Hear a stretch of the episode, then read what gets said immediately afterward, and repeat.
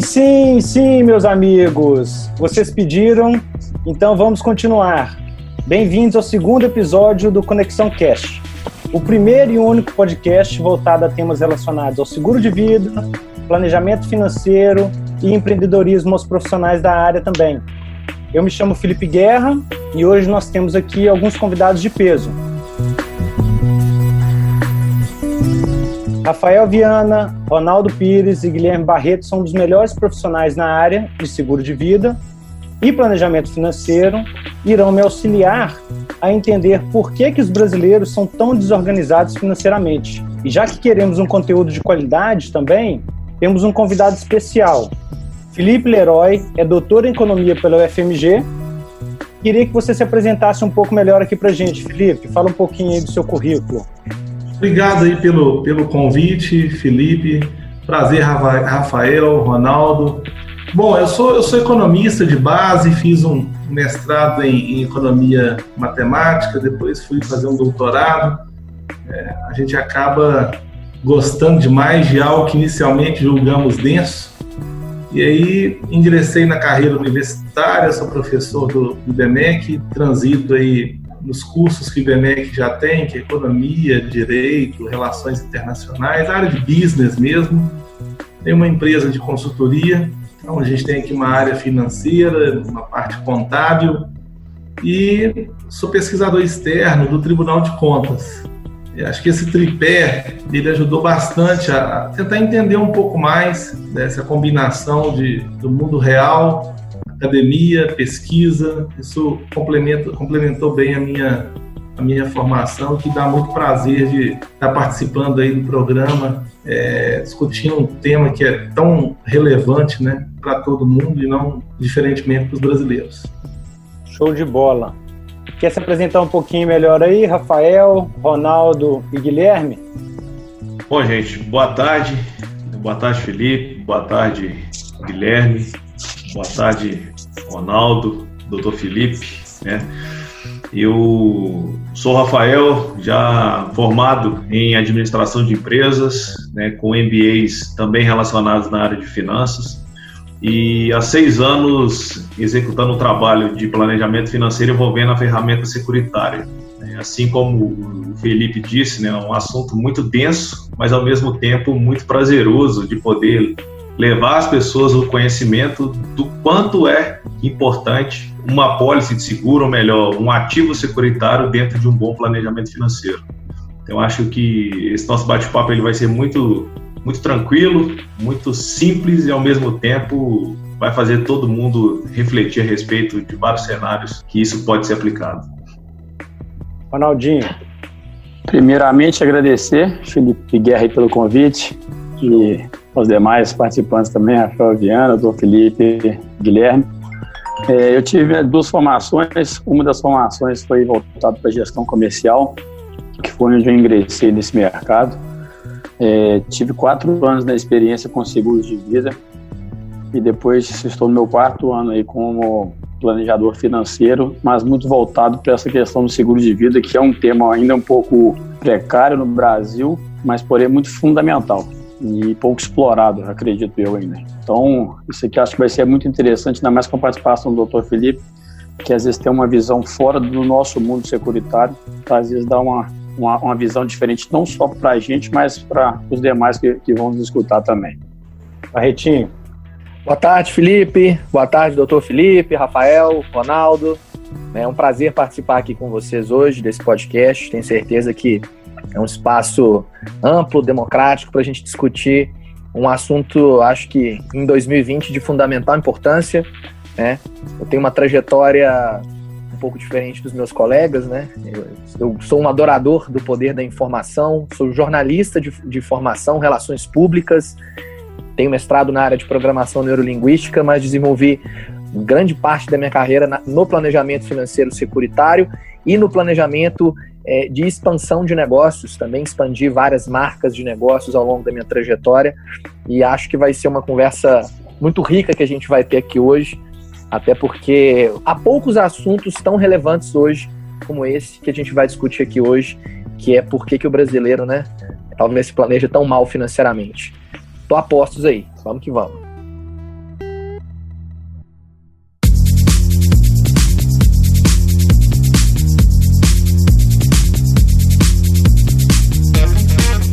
A gente começar, é, eu peguei alguns dados aqui, pessoal, para a gente inserir um tema, né, que é esse tema que a gente vem falando e, e difundindo tanto nos últimos anos no Brasil e acho que 2020 tomou uma proporção muito grande, né?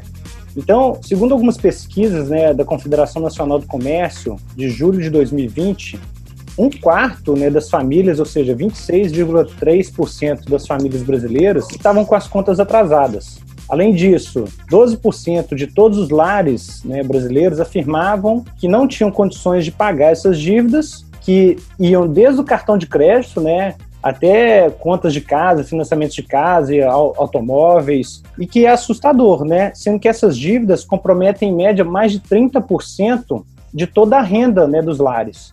Então imagina, normalmente o doutor Felipe aqui pode corrigir é, a gente, mas normalmente os economistas, né, as pessoas que trabalham na área de finanças aconselham você poupar 30% para o seu futuro, né, para as diversas coisas, aqui a gente está falando que 30% já está comprometido. E desses números mostram a dificuldade que o brasileiro tem de se organizar financeiramente. Uma pergunta, doutor Felipe, é, qual que é a origem disso? Será que a gente pode falar num déficit de educação financeira no Brasil?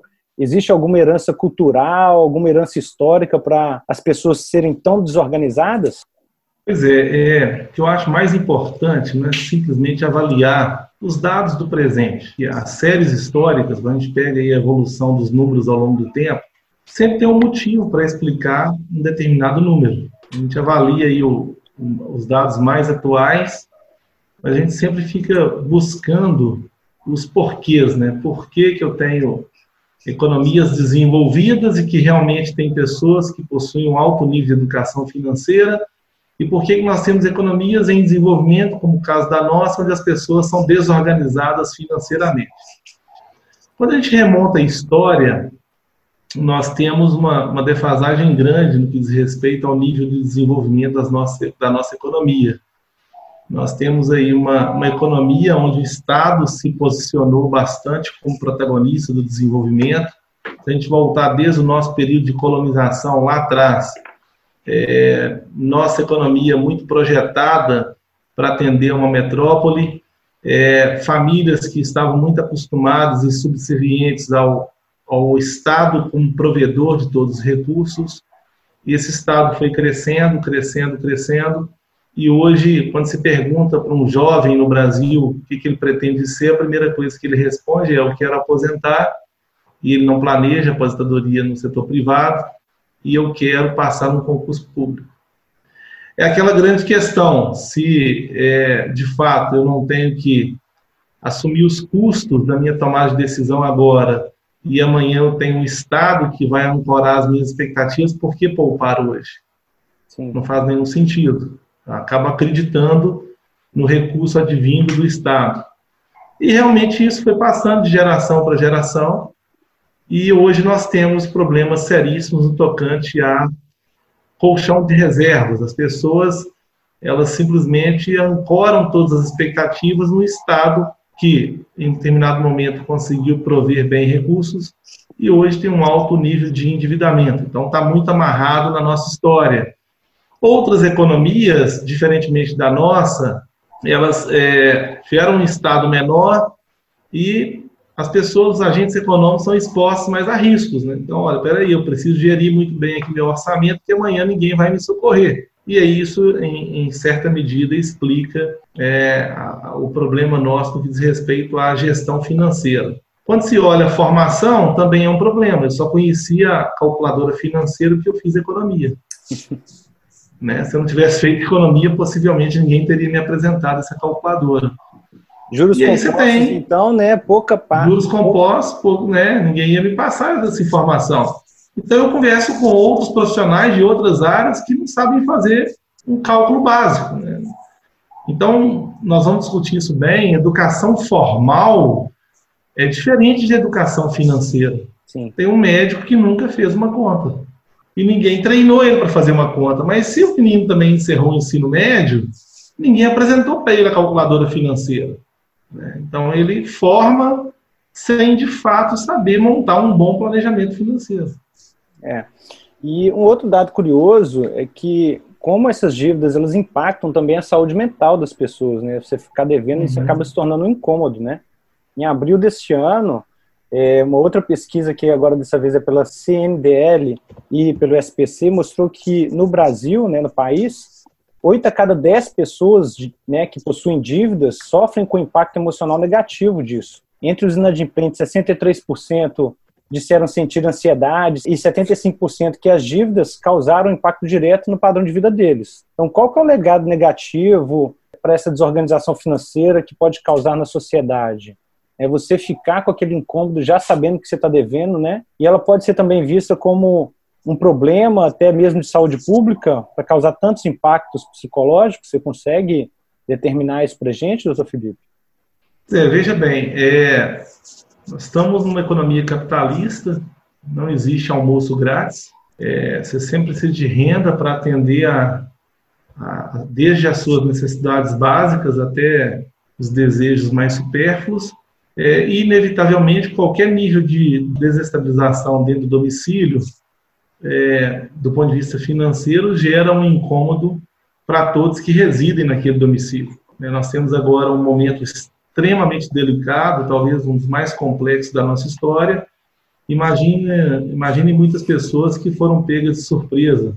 Né? Ninguém esperava uma quebra de renda e agora estão tendo que mudar o padrão de vida. E isso sempre é um incômodo para todos que estão ali naquele domicílio, que nós, seres humanos, acostumamos muito com tudo. Mas nós acostumamos mais ainda com um bom padrão de vida. É muito mais difícil você abrir mão de um padrão de vida do que adquirir esse padrão ao longo do tempo. E isso gera uma, um desequilíbrio enorme emocional para todos os agentes que estão ali dentro daquele domicílio.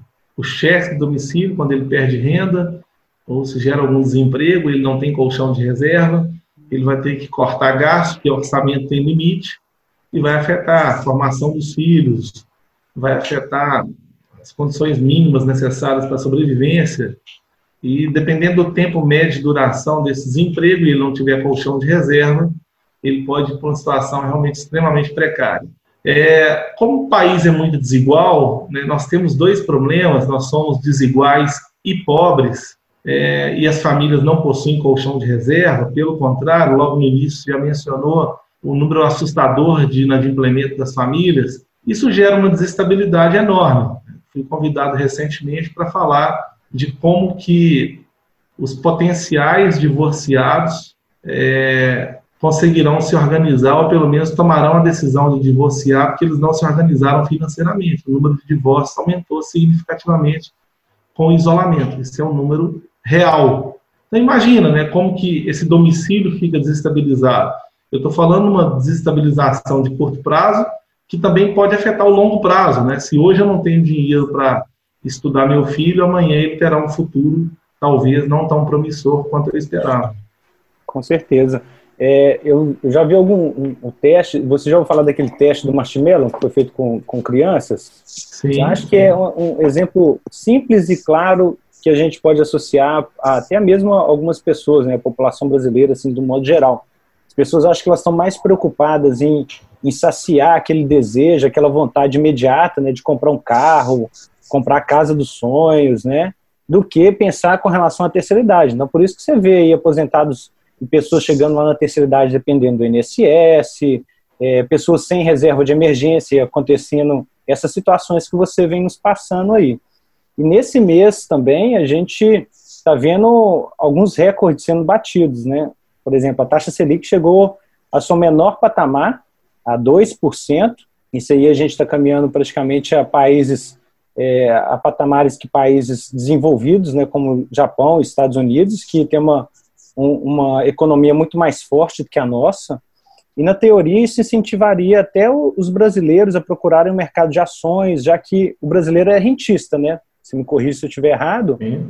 o brasileiro foi acostumado a deixar o dinheiro na poupança e ter ali 1% de rentabilidade. Para que, que você vai procurar um mercado de renda variável se você consegue deixar o dinheiro lá, por exemplo? Né? Então era muito fácil você conseguir juros sem correr risco. Só que 1% da população brasileira hoje está né, tá investindo na Bolsa, eu acho que ela bateu 2 milhões e meio de CPFs ativos pela B3, sendo que isso não dá nem 1% da população praticamente. Enquanto isso, nos Estados Unidos, né, chega a mais de 54% de pessoas que já investem na Bolsa de Valores há anos. O que, que se explica essa diferença tão significativa entre os dois países? Pois é, há, há três anos atrás saiu uma estatística do, do IBGE com base na pesquisa de amostra por domicílio, famosa PNAD.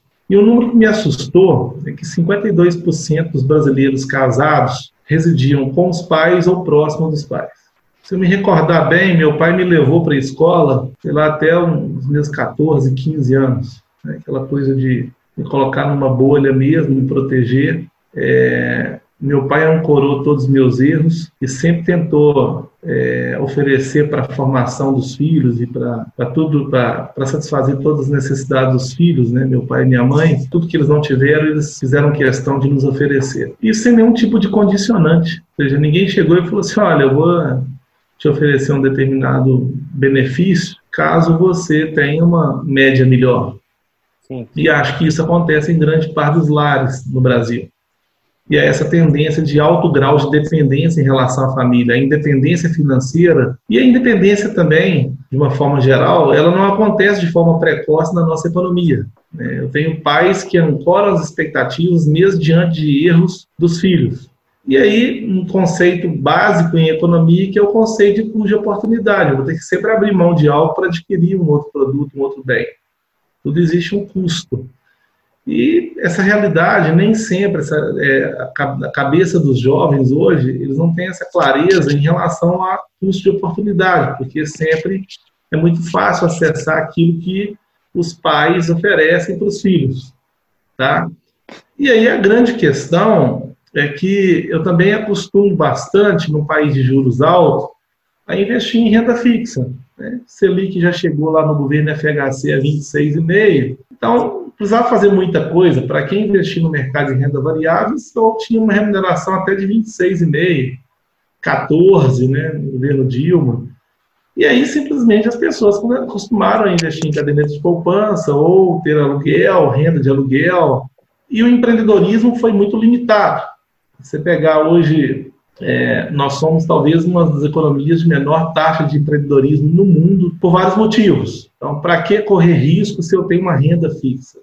Para que correr risco se eu tenho uma renda de aluguel? Ou para que correr risco se eu moro com meu pai?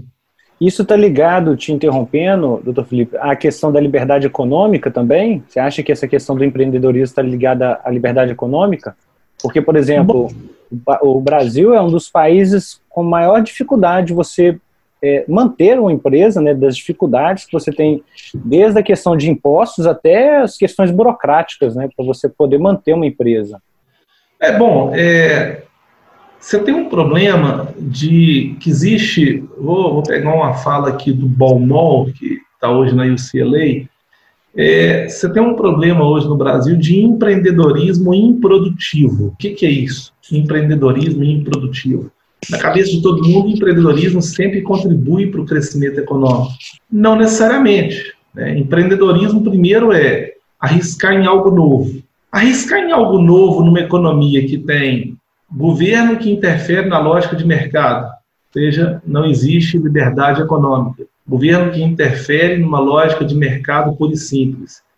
É, de uma insegurança é, jurídica muito forte, de um problema sério que é muito fácil misturar a pessoa jurídica com a pessoa física. Então, monto uma empresa e acho que a minha responsabilidade se limitará apenas ao APJ e daqui a pouco, por algum motivo, eu tenho uma frustração desse investimento que pode acontecer. Eu estou falando de empreendedorismo em algo novo.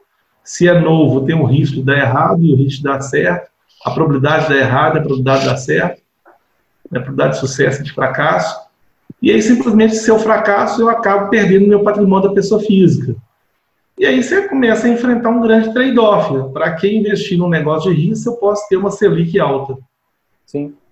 Para que correr esse risco de amanhã o governo mudar a forma de é, tributação ou se amanhã o governo mudar radicalmente a legislação que pode, inclusive, inviabilizar meu negócio. Eu não tenho controle sobre isso. Ora, se eu não tenho controle sobre isso, eu não quero correr risco né, é um país difícil de fazer negócios.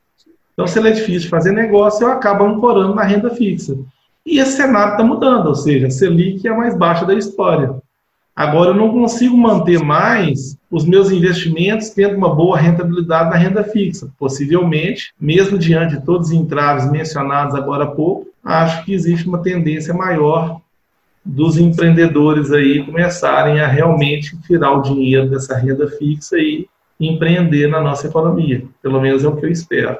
É, e, e muitas das vezes não é nem só na, na questão da, da renda fixa propriamente dita que vai garantir a Selic, né? Eu vi alguns dados, por exemplo, relacionados ao volume financeiro, por exemplo, da poupança, que chega a números assustadores de mais de 700 bilhões de reais. Imagina, uhum. 700 bilhões de reais rendendo 70% da Selic. Então, é ah, sim. É, é assustador. Selic ser o melhor dos mundos, né? É. Aquela eu... coisa, Selic baixa ainda sendo o melhor dos mundos. É difícil, realmente. É. Eu tenho. Você comentou uma coisa engraçada sobre.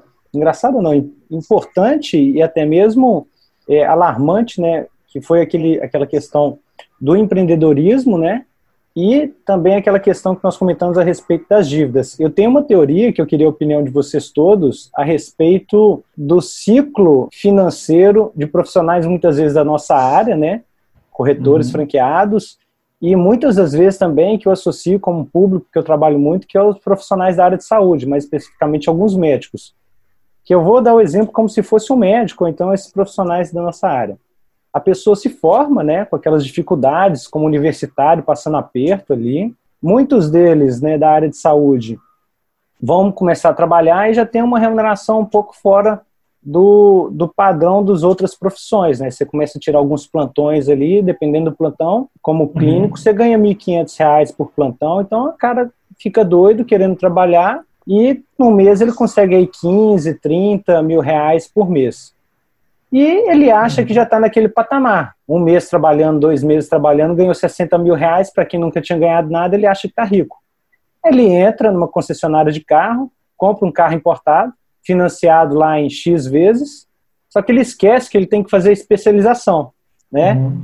Essa especialização, o patamar que ele tinha lá de 15, 20, 30 mil reais, ele vai cair para a bolsa, né, para que eles vão receber uhum. de residência. Essa residência vai gerar em torno de R$ 2.500, ele esquece que ele fez uma dívida para trás, né? Então ele já começa a vida financeira e profissional dele endividado. Esquece de guardar dinheiro para esse período aí que vai durar de dois, três a quatro anos, que é um período que ele vai ter que estudar muito para ter uma ascensão profissional né, e ganhar aí os patamares que a gente vê de alguns médicos e outros profissionais. Só que ele já começa a vida financeira dele num patamar que ele não, que não tem ainda. E uhum. muitos do, dos profissionais da nossa área também são assim. Começam com remuneração X, se endividam completamente, esquecem de guardar dinheiro e começa a vida profissional ali, dá início à vida, uma carreira toda endividada, não tem segurança financeira em se manter. Então eu queria saber a opinião de vocês, por que que a pessoa, né, quer essa antecipação de sonhos, de projetos, é uma necessidade, igual você falou, é, de suprir alguma coisa da infância, de suprir alguma carga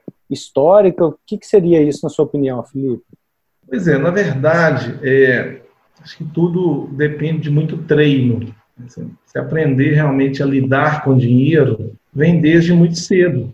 É, isso não é trabalhado dentro dos domicílios. Então, se você não tem ali, desde cedo, alguém que consiga te orientar a como alocar bem os recursos, e que existe de fato restrições. Né? Você tem que falar não para o menino, é, se desde muito cedo essas restrições elas inexistem, qualquer tipo de efeito renda acaba gerando um, um, um, multiplicador de gastos muito maior do que esse efeito ganho de renda real. O que eu estou querendo dizer com isso? Imagina alguém que sempre ganhou lá uma mesada que agora é médico e passa a ganhar um salário muito elevado. Ele só avalia o que ele ganha, ele não consegue nem sequer listar para onde ele canalizou o que ele ganhou. Sim. Ele não tem essa organização mínima das suas despesas. Então você começa a ter um efeito renda que o Milton Friedman chama de efeito ilusão monetária. Né? Um cartão de crédito, por exemplo, é um efeito ilusão monetária. Ele é um excelente instrumento que facilita nossos meios de pagamento, um intermediário nas transações financeiras. Mas a grande questão é que o que eu gastei eu vou ter que pagar. E as pessoas incorporam o limite de cartão de crédito como renda assim como todos os demais limites. É, então, vem desde lá de cedo essa falta de habilidade em lidar com o dinheiro. E ele também não é treinado para ser dono de um negócio. Então, é muito comum um médico ser excelente, obviamente, na sua área, mas ele só sabe trabalhar. Trabalhar, trabalhar, trabalhar, e ele não tem capacidade, não foi treinado tecnicamente para gerir a sua própria clínica. Problema, Ou a própria sabe? empresa, né? Porque a própria empresa. Que o médico é um empresário de uma pessoa só. Exato, ele tem lá um, um laboratório, ele é dono de um consultório, mas ele precisa ter noções de finanças, noções de gestão de pessoa. Ele, ele não sabe, né? Eu tive sócio, advogado, que fala assim: olha, tem a mínima ideia de como precificar um, um honorário. Então, isso é um problema que realmente vem desde a infância, de, de não falar não para o menino, e não só médicos, né, gente? Eu faço aí um family office para artistas, que é um problemaço, né? É, eles começam a não prezar pela liquidez. É, bom, é, é claro, assim, ah, eu quero adquirir só parede, né, lote, terrenos. Ah, mas por quê? Porque os nossos pais também passaram um período de alto nível de volatilidade, né? Governo que confisca recursos. E aí todo mundo começou a ancorar lá no passado, início dos anos 80, década de 90, todo mundo comprava um lote, uma fazenda, uma, uma casa e imobilizava o capital. Então, se o meu pai teve esse comportamento, por que não seguir a mesma lógica de não ter liquidez e comprar passivo? Né? Porque um imóvel, é muitas vezes, não valoriza, você compra passivo, aí você fica sem liquidez e começa a dever banco. Isso é importante que você falou, doutor, até porque eu ia até comentar é, do aspecto psicológico do comportamento econômico, da questão do contexto, né? porque queira sim, queira não, as pessoas são influenciadas pelos meios nas quais elas vivem. Então, você deu o exemplo aí muito bem dado de um médico, e o médico começa a trabalhar, começa a se endividar, assim como um empresário que, né, está vivendo essa falsa ilusão, né, financeira, mas ele olha para o lado e os pares, a situação que ele tem do lado é a mesma. Os colegas também não, não, não têm conhecimento de, de finanças, os outros médicos também estão numa situação parecida. E aí você cria uma espiral, né? Eu brinco que o Brasil, a gente tem um problema de base, né? Tá na questão da educação mesmo, é, financeira, disso não tá nas bases, porque você não tem referências e a falta de referência dos seus pares, do seu contexto de vida, não te motiva, tampouco incentiva que você corra atrás de um comportamento diferenciado nesse sentido. Hoje, a gente que está nesse mercado de planejamento financeiro, é muito comum a gente se deparar com pessoas bem planejadas, mas tratando-as praticamente como uma exceção, né? A regra. O mais comum é encontrar pessoas que não têm um planejamento. Então, é, a gente vive no Brasil um problema de base, né? Onde a, a falta de planejamento financeiro é via de regra. Nós estamos é falando aqui de profissionais médicos da área de saúde, pessoal, mas isso é porque a gente lida diretamente com esse tipo de, de profissional, mas isso vale para vários outros, tá? Qualquer vale, grupo, na verdade, né? É, isso vale para a pergunta que eu tenho aqui, inclusive, para você e para o Ronaldo e para o Rafael aqui. É, essa, esse, esse, esse déficit, né, vamos colocar assim dizendo, na inclusão de disciplinas financeiras e pessoais no currículo escolar, é, você acha que seria uma iniciativa começar a inserir isso, talvez, é, no ensino superior, por exemplo? Você acha que todas as pessoas tinham que ter uma necessidade? Acha que é viável isso, inclusive? Essa necessidade de é, matérias voltadas à parte de finanças, seja no ensino superior ou até mesmo no ensino básico? Eu acho que, obviamente, pelo, mesmo juntando o que nós estamos falando aqui, se você coletar só os materiais que nós falamos aqui, o doutor Felipe falou que conheceu o HP depois que ele correu atrás de um curso. Né? Então, é, isso é comum em, na maioria das famílias brasileiras. Então, para mim, isso tudo é uma questão cultural mesmo, que nossos pais não tiveram e a gente continua sem ter uma educação financeira de infância. Isso vem, para mim, é de 5 anos de idade. Com 10 anos de idade, já tem que começar essa situação, essa criação dessa educação financeira, para a gente não culpar depois um médico que ele não está fazendo isso. A culpa é do médico ou da cultura que nós tivemos que, que ele não, tem, não se organiza financeiramente. Então, eu acho que, às vezes, até no curso de medicina, deveria ter uma, uma matéria assim que, que dessa assim, aquela organização financeira, porque na, na minha visão todos nós somos empresários da nossa vida, né?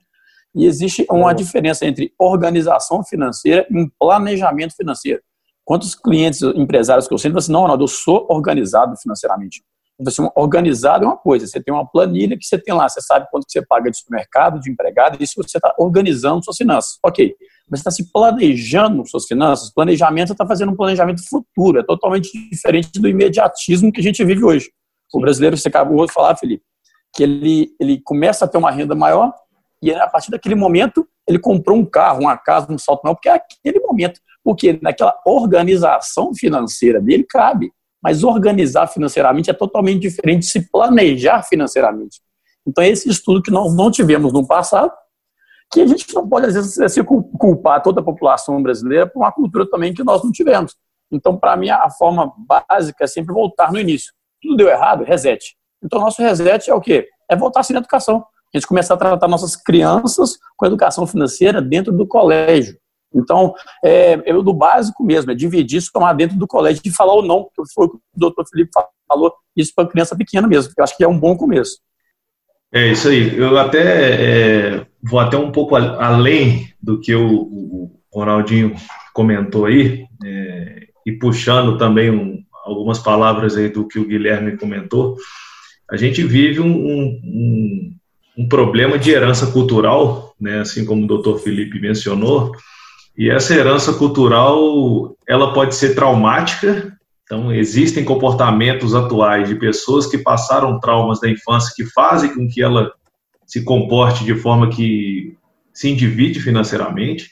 E tem heranças culturais conservadoras, daquele perfil que investe 100% do que ganha em aquisições, como, se, como o, o doutor Felipe disse, né? É, investe no passivo, ao invés de criar alternativas de, de maior rentabilidade. O que, que eu considero também extremamente fundamental relacionado a desde a formação educacional. A, a, parte financeira tem que ser introduzida desde a pessoa ali do seu ensino médio, ensino fundamental, na parte de graduação, porque querendo ou não, isso é um efeito manada. Né? Se isso ser um comportamento normal das pessoas, a tendência é que a gente tenha uma sociedade um pouco mais consciente daquilo que está fazendo e não agindo simplesmente pela impulsão. Né? Hoje a gente tem vários clientes que têm uma remuneração alta, ou seja, faturam muito, mas não necessariamente têm uma liquidez positiva. É, e por uma prova social acabam comprando, comprando porque vê o profissional do lado com um carro de 200 mil, essa pessoa quer comprar um carro de 300 e por aí vai, né? Vira-se um, uma bola de neve. É, rapidinho, doutor Felipe, você acha que é viável incluir isso na, na formação das pessoas, de outras pessoas, assim, desde o ensino é, médio até mesmo fundamental, ou até mesmo ensino superior? Você, como eu professor acho... aí há mais de 10 anos. Sim, eu acho fundamental e viável, né? Na verdade, não só inserir nas grades curriculares dos, dos cursos superiores, mas também desde lá da escola de base, né? né desde, desde o fundamental ali, do ensino. Algumas escolas já têm introduzido ali é, disciplinas de educação financeira, algumas escolas têm montado, inclusive, mini bancos. Legal. Tá? Escolas particulares, Legal. hoje privadas, estão ensinando os meninos a, a guardar dinheiro, o valor do dinheiro, como adquirir, como gerir, isso é fundamental. Né? Você tem hoje, na economia americana, empreendedores muito jovens, porque os pais abandonam os meninos muito cedo. Abandonam no sentido de, olha, agora você já construiu aí, construa a sua independência financeira.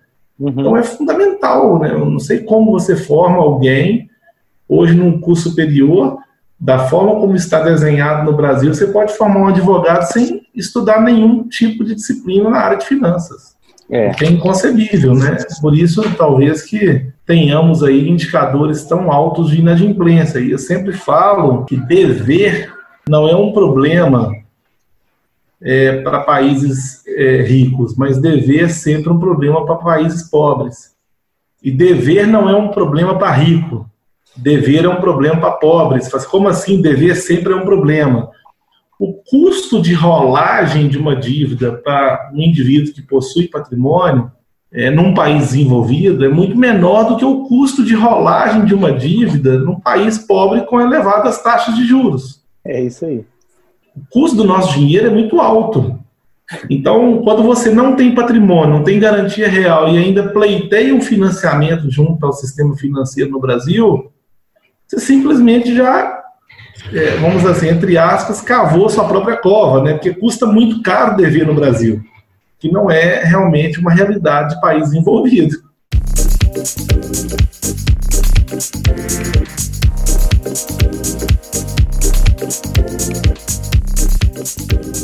nada não está tão ruim que não possa piorar, né?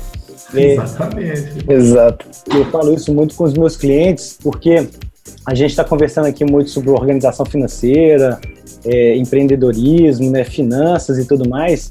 Mas um dos temas principais também de, de, do Conexão Cash é a gente disseminar a importância de você ter, além do bom planejamento financeiro, a questão do seguro de vida, que eu acho que ficou muito marginalizado, é, principalmente no Brasil pessoa, as pessoas têm um primeiro acesso ao seguro de vida quando vai procurar um financiamento, né? O gerente de banco precisa bater aquela determinada meta e ele faz aquela venda casada. Então a pessoa não queria contratar e acaba tendo que contratar para poder negociar e ajudar o gerente, né? Vários dos meus clientes já falaram isso.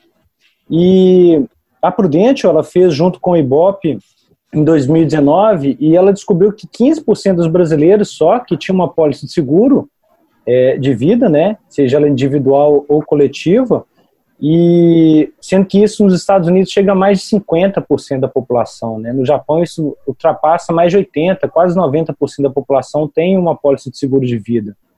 E isso remete até, eu não sei se vocês sabem da questão da origem do seguro, existem várias teorias, né, mas uma que eu gosto de me embasar muito a respeito dela é que alguns padres da Escócia, né, eles faziam é, um caixa, né, como se fosse uma espécie de seguro, porque se determinado padre lá, ele podia ter esposa, é, determinado padre morresse, a viúva teria aquele acolhimento, aquela necessidade, né, de ter um, um, a sua renda, né, a renda ali da, daquela pólice que eles estipularam lá. E isso evoluiu para a questão depois de, das marias mercantes, né, para os baleeiros, que é questão do risco e por aí foi.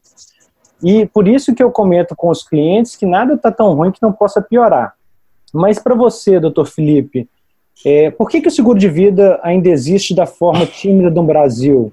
E como que ela pode ajudar as famílias brasileiras também a se organizarem financeiramente? Porque a gente conversou sobre a reserva de emergência, a importância de você ter um caixa ali para aquelas determinadas ações, mas necessari não necessariamente ela vai suprir tudo, né? Qual que é a importância disso uhum. tudo? Na verdade, é, como se encara um seguro hoje, né? É, todo mundo enxerga o seguro como uma forma de mitigar risco. Né? Estrito senso é transferir para, para outro o risco, é vender risco. Ou seja, eu faço um seguro de vida, eu estou é, projetando para o futuro, caso é, eu venha a faltar, que minha família consiga acessar um determinado recurso. A grande questão é que você tem hoje um volume enorme de funcionários públicos que é, embutem na cabeça dos filhos que eles precisam ser funcionários públicos. Então, eles não pensam em seguro de vida porque aquela renda ela fica, inclusive, para, os, para a viúva ou para o viúvo. É o que você comentou então, lá atrás, né? Da questão do é... brasileiro se forma procurando ser um. Como é que se diz? Filho, filho do governo. É. Filho do governo. Filho do né? governo, é. ele quer ter estabilidade, né? Na cabeça dele, assim. Na minha cabeça, estabilidade é, é adquirida com competência. Se você é competente, você é estável. Se você não vai ter emprego numa empresa, vai ter emprego em outra, em outro estado. Estabilidade, entre aspas. Estabilidade, entre aspas. Na verdade, eu trabalhei um tempo no governo e eu pude observar muita coisa. Essa estatística de quem faz e quem não faz seguro, ela precisa ser melhor desagregada. Com certeza, quem tem a falsa estabilidade no setor público, acho que faz muito menos seguro de vida do que quem está no setor privado. O governo né? é um governo inchado, né? Que a gente sabe aí que o orçamento que vai para das pessoas concursadas para tudo, né, um orçamento vai mais para esses profissionais, né, do que, por exemplo, a área de saúde. É, não, e aí, é, é, esse é o maior problema, tá vendo? Porque é, se, se eu tenho uma composição grande da base de funcionários públicos, eles acabam é, transmitindo para as novas gerações que realmente o modelo mais seguro é estar no setor público e eu não preciso fazer seguro de vida. Sim. Né? Mas, de qualquer forma, o que eu, dentro do governo, que eu pude vivenciar durante um tempo, foi um problema da seguinte forma, da seguinte natureza. Muitas pessoas permanecendo no governo para receber abono de permanência. Poxa, então isso não é estabilidade. É. Eles continuam no governo, mas estão cada vez mais pobres, velhos e mais pobres, idosos e mais pobres. E a probabilidade de deixar a família desamparada é, é muito maior. Né? Então, essa questão de fazer seguro, eu não sei se, se, se ele é bem explicado para quem de fato contrata, igual você mesmo mencionou. Né? Você mesmo mencionou. Ele não é tão bem explicado assim. Né? É, ele é vendido como uma venda casada. Então, talvez seja um problema na hora de oferecer e aí todo mundo já está muito cansado desse produto que é empurrado para cima deles, né? Sim. Né? É, então é, é, nesse sentido, sabe? É no sentido de, de, de tentar é, demonstrar como que você consegue mitigar risco ao fazer um seguro de vida. Sim. E aqui a gente está tratando, né, é, e falando do risco de morte. Hoje existem coberturas que vão te resguardar no, né, em vida, no caso de você ter um diagnóstico de doença grave, algum tipo de invalidez também. Mas existem profissionais, igual por exemplo o Ronaldo, o Rafael, que já estão no mercado há quatro, seis anos, que vocês também têm encontrado várias dificuldades, né? Me fala aí um pouquinho qual, como que é abordar esse tema com, com as pessoas, Ronaldo. É, primeiramente, vamos lá, sobre seguro de vida, é, eu tenho duas opiniões. Primeiro, é, acho que primeiro vai entrar no lado cultural, que nós vamos voltar e vai ficar um pouco redundante, mas infelizmente é verdade. Nossas origens não têm essa, essa, esse costume desse seguro de vida. Como o doutor Felipe acabou de falar, é, nossos pais têm essa imagem de filho do governo, né? Então, eles transferem esse risco, na verdade, para o governo e não para a gente mesmo, que somos os próprios responsáveis disso. Então, o, a, população americana, o Felipe acabou de falar aqui que é aproximadamente 50%, né? Lá existe essa cultura do seguro de vida num presente de criança. A pólice seguro lá ela é um presente de aniversário com um ano de vida, com dois anos de vida. Então, isso já é cultural. Aqui no Brasil é o contrário. Então, primeiro ponto é essa questão cultural. E segundo, que aí eu vou defender um pouco a nação brasileira, que é o seguinte: os produtos que nós, somos, que são nos oferecidos nem sempre são os melhores. Então, vou citar aqui agora que, o, que o, tanto o Felipe quanto o doutor Felipe diz que a gente vai conhecer seguro quando você vai no banco pedir um empréstimo. Então, nós não temos alguns produtos brasileiros que realmente resolvem esse problema. Então, nós temos uma cultura que não favorece e o que, que fortalece essa cultura? Um produto que não atende também necessariamente. Então, a gente tem que procurar fora, às vezes, um produto que às vezes é um seguro em vida, que é o que o Felipe acabou de falar. Aqui no Brasil, o seguro é conhecido como ausência. Só que hoje em dia, isso aí isso era uma coisa mais antiga. Hoje em dia o seguro ele é muito mais abrangente. Tem várias seguradoras americanas que o seguro ele é muito, ele tem oito tipos de coberturas. Dentro de uma delas é ausência, sendo que sete estão em vida.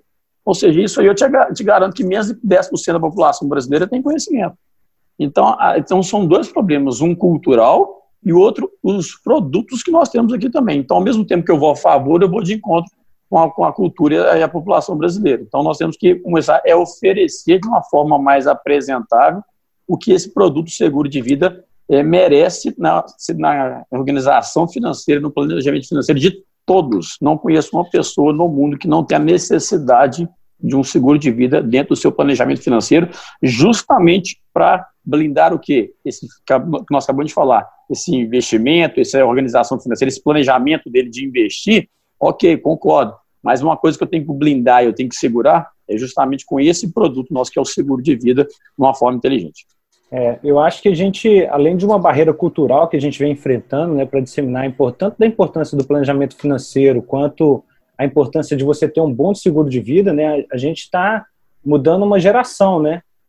É, a Prudential e outros profissionais como a gente vem mudando uma geração justamente nesse sentido, a importância de você se planejar financeiramente, a importância de que um dia ou outro alguma coisa vai te acontecer os imprevistos, na verdade, são previstos, você simplesmente só não sabe quando ele vai acontecer. A gente está vivendo um momento de pandemia mundial que quem me garantia que ela não poderia acontecer o ano passado, quem me garante que ela vai acabar? Ninguém consegue prever isso, né? Qual que é a sua opinião aí, Rafael, sobre isso? Bom, é, sendo, sendo, redundante, porque tem que ser redundante, né? O óbvio tem que ser dito, essa é a realidade. Várias vezes, né? Várias vezes e a gente, né, os nossos pais, os meus avós, né, a gente cresce escutando aquele velho ditado, né? Quem investe em terra não erra. De uma forma muito resumida é: invista a sua segurança em algo imobilizado, no seu patrimônio, ou seja, tangível. É cultural, exatamente, é cultural as pessoas terceirizar o próprio risco em um patrimônio. Só que elas esquecem que se acontece algo inesperado, esse patrimônio que foi conquistado por anos pode ser dilapidado muito rápido e comprometer o futuro. Mas não só isso, tá? Esse momento da cultura brasileira ter um, ter um, ser um pouco repelida né, em relação a seguro vai muito do profissional. E aí, né, até plagiando um, um colega de trabalho, a gente vive uma sociedade que está cheia de especialista sem especialidade. Né? É o, banquear, o bancário querendo vender seguro, é o corretor de seguro querendo falar de aplicações financeiras, e aí causa uma insegurança para a pessoa tomar uma decisão. E o ser humano, ele é o quê? Passivo a não tomar decisão a, a ponto de se expor ao risco. Né? Ele prefere não se mover do que se expor. Sim. Eu acho que vai muito, muito em relação a isso. Sim. 2020 veio para isso aí, né? Para levar informação para as pessoas e até mesmo para a gente dar uma desacelerada, né? E a gente pode ver isso aí nos PIBs mundiais, grande parte dos países é, tendo uma diminuição da perspectiva do PIB. E eu queria saber, doutor Felipe, esse momento de escassez que a gente está vivendo, né? Ela pode levar uma nova realidade, obrigando, por exemplo, o brasileiro a se organizar, entender a necessidade de ter um planejamento financeiro e pessoal e até mesmo de contratar um, seguro de vida? Sem dúvida. Acho que quando não, não, você não consegue. É, é, aquela coisa, você só se preocupa quando falta. É no momento da dor mesmo. infelizmente, você não não está fazendo nenhum tipo de leitura de cenário, e aí quando aperta e falta dinheiro, falta orçamento, é, o brasileiro acaba procurando algum tipo de, de orientação. Né? Assim acontece também na área de consultoria conosco aqui. Ao invés de procurar para fazer planejamento financeiro, para tentar se organizar para o futuro, fazer projeções do futuro, o empresário te procura quando ele está quebrado, quando está faltando dinheiro. E aí, é, com todas essas oscilações, né, algo que realmente aconteceu de forma inesperada, as pessoas estão simplesmente tentando se proteger é, e se proteger é exatamente mitigar risco fazendo seguro. Acho que é um momento oportuno para ser discutido o tema e, conforme mencionado anteriormente, é esclarecer, porque existe um certo preconceito, inclusive da minha parte, tá? Trabalhei em banco também um tempo e aí você falou, a gente nem explicava o que estava sendo contemplado, quais eram as coberturas de uma pólice de seguro de vida. A gente queria vender numa venda casada, para bater a meta. Não é nem culpa do, do profissional, do bancário, né? Uma imposição não, do banco. Do banco, é. E você não tem nem tempo para parar e explicar também para o cliente quais são as coberturas. E o cliente também acaba não entendendo bem. E ao longo do tempo, esse produto ele passou por uma certa canibalização, né? ou seja, o produto realmente é, é, é tido para alguns como algo assim, ah, desnecessário, bobagem, eu não quero morrer agora e não vou morrer agora, e a minha família já está bem ancorada. Então existe um certo preconceito, tem a ideia assim que a minha família receberá um valor quando eu morrer, eu não estou preocupado com isso agora. Então, é, é, simplesmente tentar demonstrar a importância, como mencionado anteriormente, todos precisam no mundo inteiro de um seguro de vida. A coisa mais certa que a gente tem é exatamente que nós vamos morrer. É, eu é, falo que então... tem mais uma ainda, né? Além da morte, é que a gente nunca vai deixar de pagar imposto. São duas coisas que você nunca vai. que, que eu tenho certeza que vai, vai acontecer na minha vida. Eu vou continuar pagando imposto pro resto dela, né? E eu vou morrer um dia. Qual que é a sua opinião, Barretinho, sobre a necessidade de procurar um bom seguro de vida? É, vocês tocaram em pontos muito importantes, né? A gente que está no ramo de seguro, eu muitas vezes costumo dizer, né, até baseado pela baixa educação financeira do brasileiro, que a conscientização sobre o seguro de vida é um desafio na medida que é quase em que um país em que as pessoas mal falam português, você tem que ensinar uma outra língua, porque a língua do seguro de vida, nesse contexto brasileiro, é, é pouquíssimo aplicada. Para início de conversa, é, eu acho fundamental a gente ter uma noção de que um seguro de vida não é uma commodity, assim como um bom planejamento financeiro não é um produto, não é algo padronizado. Quando a gente fala de um bom seguro de vida, começa em primeiro lugar pelo entendimento de que cada família, cada empresa, cada indivíduo tem um contexto específico de necessidades. Por isso que eu sempre oriento, né, é, que a contratação de um seguro deve ter por trás da contratação desse seguro um bom planejamento financeiro, para que com esse planejamento financeiro se estude as necessidades adequadas daquela pessoa e Sim. que se construa uma pólice de seguro que seja o espelho dessas necessidades.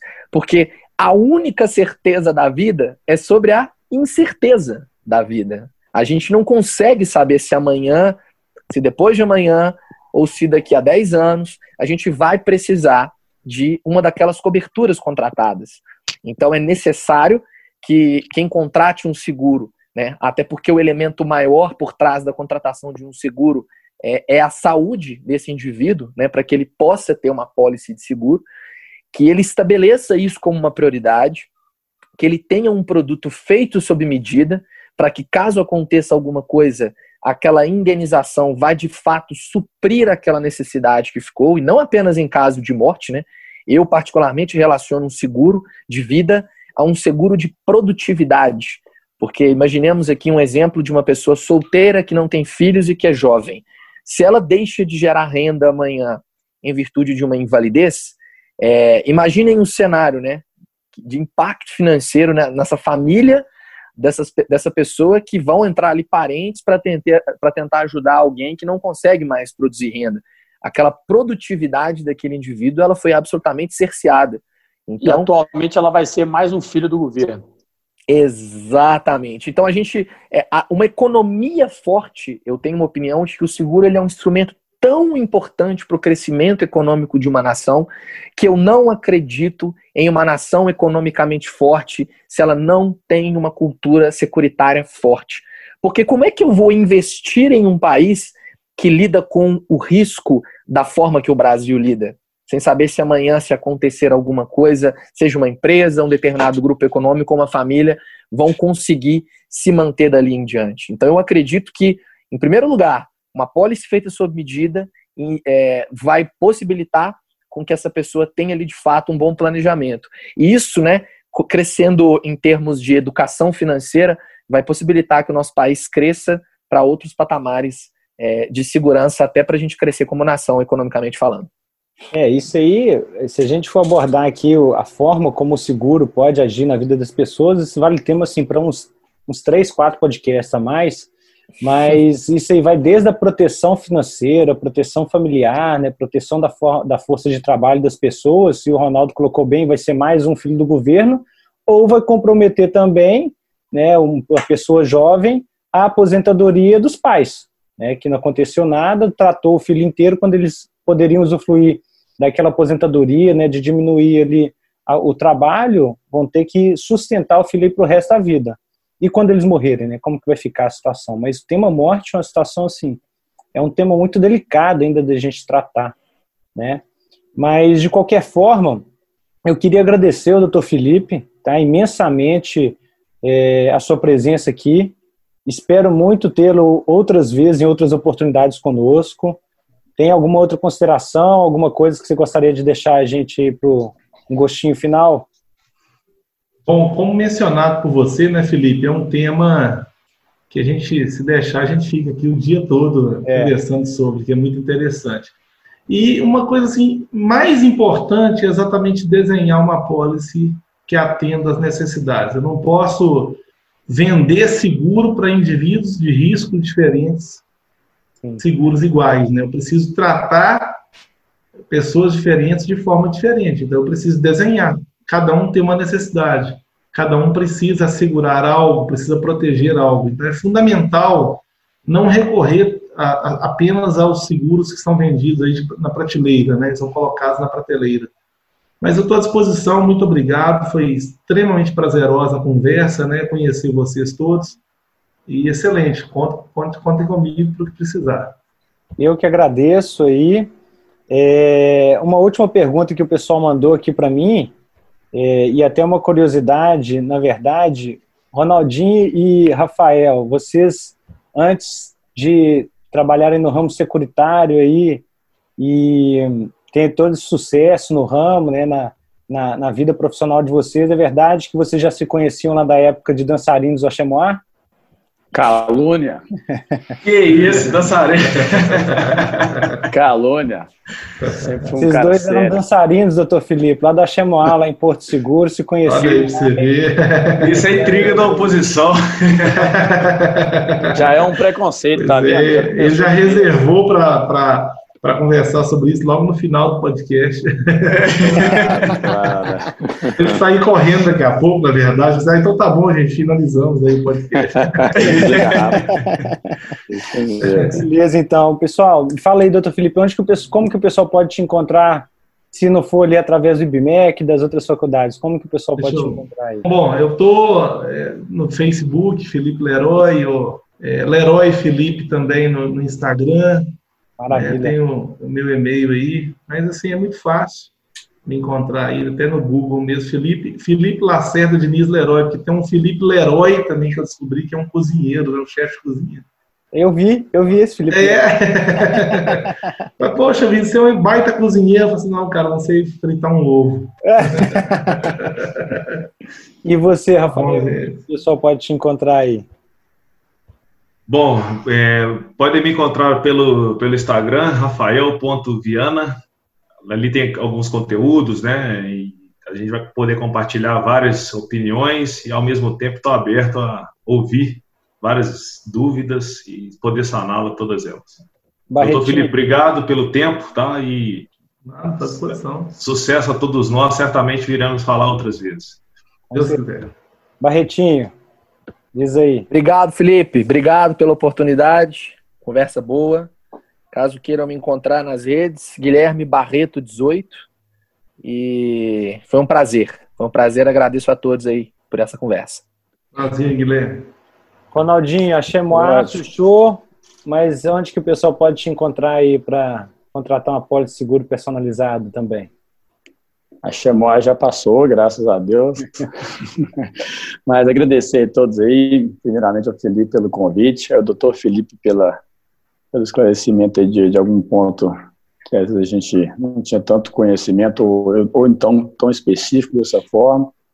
E aos demais colegas de trabalho, Rafael e Guilherme, por estar completando o que a gente já passa todo dia, mas o dito, essa redundância tem que ser dita mesmo, várias vezes. É, muito obrigado. E para me achar, muito fácil também, Ronaldo Pires Júnior no Instagram, coisa fácil de achar. Obrigado e um abraço. Maravilha. Então, pessoal, se inscrevam lá no Conexão Cash. Vocês podem encontrar o Conexão nas principais plataformas de áudio, tá? Seja Spotify, no SoundCloud. E podem me seguir lá também no Instagram, arroba FelipeMDGuerra. Beleza? Maravilha, foi um prazer a todos. Até a próxima.